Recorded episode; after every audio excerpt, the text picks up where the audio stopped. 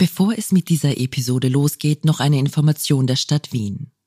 Auch wenn wir alle bereits ein wenig Corona-müde sind, dürfen wir eines nicht vergessen. Die Impfung bietet den besten Schutz vor einer Infektion und einem schweren Verlauf. Wichtig dabei ist, den richtigen Impfrhythmus einzuhalten. Die Grundregel für alle, die älter als zwölf Jahre alt sind, lautet, wenn die zweite Impfung oder letzte Genesung sechs Monate oder länger zurückliegt, unbedingt wieder impfen gehen.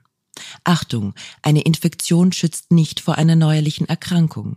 Der Schutz nach einer Infektion ist individuell unterschiedlich und oft nur kurz. Eine Reinfektion ist bereits ab sechs Wochen nach der Erkrankung wieder möglich. Die gute Nachricht, mehrmaliges Impfen vermindert die Wahrscheinlichkeit einer neuerlichen Infektion. Also bitte lasst euch impfen. Weitere Informationen findet ihr unter coronavirus.wien.gv.at. Finanziert aus Mitteln der kommunalen Impfkampagne. Und jetzt zurück zur aktuellen Episode. Profil Podcast Sie hören den aktuellen Profilleitartikel, geschrieben und gelesen von Siobhan Gates. Ein gefährlicher Kniefall. Rechte und konservative Politiker fordern ein Ende der Sanktionen gegen Russland und übernehmen dabei Putins Argumente. Ein fataler Fehler.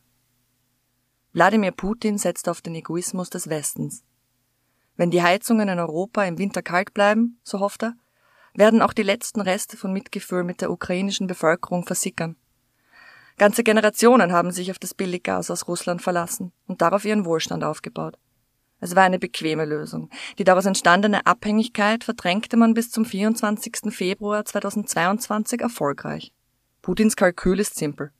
Durch teils existenzbedrohend hohe Energiepreise wird ein in die Enge getriebenes Europa die Ukraine spätestens im Winter unter Druck setzen, Verhandlungen zuzustimmen und auf die Bedingungen des Kremls einzugehen.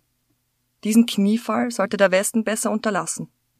Es kommt dem russischen Präsidenten natürlich gelegen, dass die Solidarität mit der Ukraine im Westen zu bröckeln beginnt.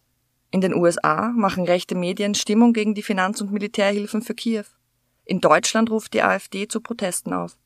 Die deutsche Linke forderte, wie andere europäische Parteien am linken wie rechten Rand, schon vor Wochen ein Ende der Sanktionen und die Aufnahme von Gesprächen mit Moskau.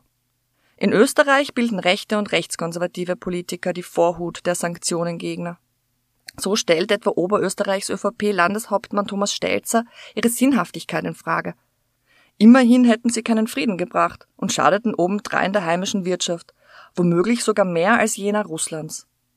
Seine These widerspricht zwar allen verfügbaren Zahlen, aber wen interessieren in harten Krisenzeiten schon die Fakten? Es ist richtig, dass ohne die russischen Gaslieferungen ein harter Winter droht. Der Staat wird die Vervielfachung der Energiepreise nicht vollständig abfedern können, hinzu kommt die Rekordinflation.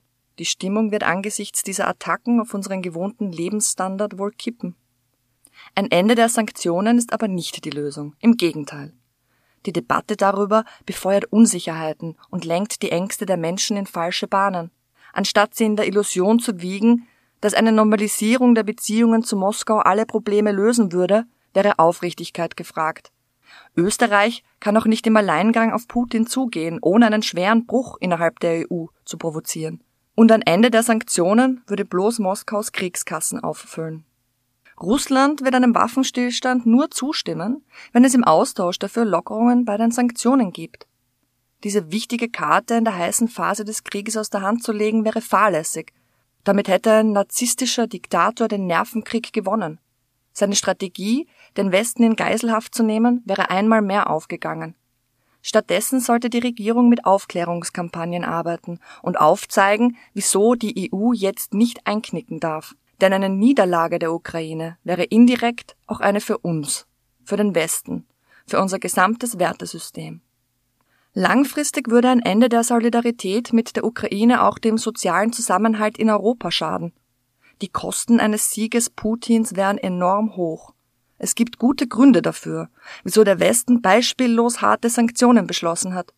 Russland in seinem Angriff auf einen souveränen Staat gewähren zu lassen, wäre ein fatales Signal in alle Richtungen. Daran hat sich nach einem halben Jahr Krieg nichts geändert. Gelingt es nicht, eine Mehrheit der Menschen davon zu überzeugen, sind rechte Politiker wie Herbert Kickel die großen Gewinner einer humanitären Katastrophe. Der FPÖ-Chef freut sich bereits über die Stimmen der Vernunft in der ÖVP und fordert eine Volksabstimmung über die Sanktionen. Beim ORF Sommergespräch forderte ein selbst für seine Verhältnisse auffallend aggressiver Kickel Verständnis für die andere Seite sowie eine Pufferzone in der Ukraine wie sie auch der Kreml verlangt. Dass der Parteichef am rechten Rand Russlands Argumentation übernimmt, ist kein Novum. Die ÖVP aber sollte sich dieser Rhetorik nicht bedienen.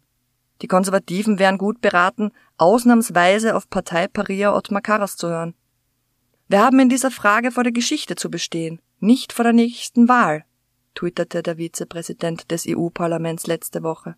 Putins Krieg in der Ukraine stellt alles in Frage, was uns angeblich so heilig ist. Die alte Ordnung scheint dahin. Doch über die Konsequenzen dieses Krieges können wir maßgeblich mitbestimmen. Der Überfall auf die Ukraine ist der Angriff einer Autokratie auf einer Demokratie mitten in Europa.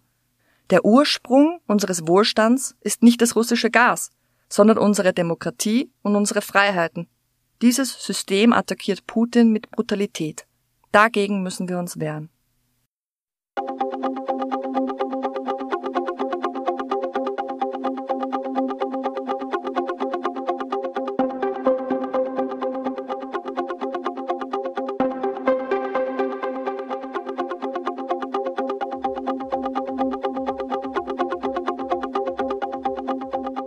Mehr zum Thema auf Profil.at.